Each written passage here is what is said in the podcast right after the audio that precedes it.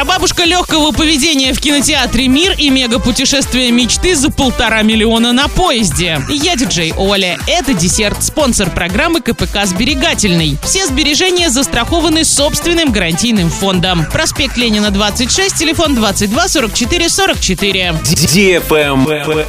News. С 26 апреля по 2 мая в Оренбурге родились 135 детей, среди них ребята с необычными именами. Самсон, Лия и Евангелина. Также городское управление ЗАГС посчитало необычными такие имена, как Мирон, Роман, Степан, Лука, Богдан, Борис, Тихон, Леонид, Глеб, Элина, Николь, Лика, Аделина, Инна, Эвелина, Инга и Таисия. За неделю в Оренбурге имя сменили 9 человек. 60 пар поженились, а 72 развелись.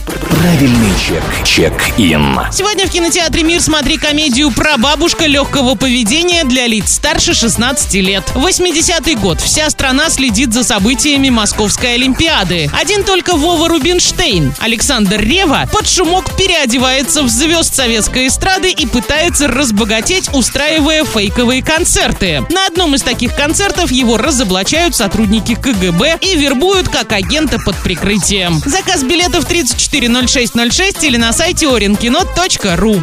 Travel Guide. Летом РЖД запустит поезд класса люкс по маршруту Москва-Владивосток и обратно. Путешествие будет занимать 26 дней и 25 ночей. Стоимость билетов на мега-путешествие мечты начинается от 1 миллиона 350 тысяч рублей и заканчивается тремя миллионами. Во время поездки туристов ждут авторские экскурсии и дегустации. В каждом городе гостей познакомят с местными достопримечательностями и кухней. Например, участников тура ждет прогулочный круиз по Байкалу, экскурсия в Иволгинский Датсан, посещение космодрома Восточный, экскурсия на горячие минеральные источники и многое другое. На этом все. Напоминаю тебе спонсор программы КПК «Сберегательный».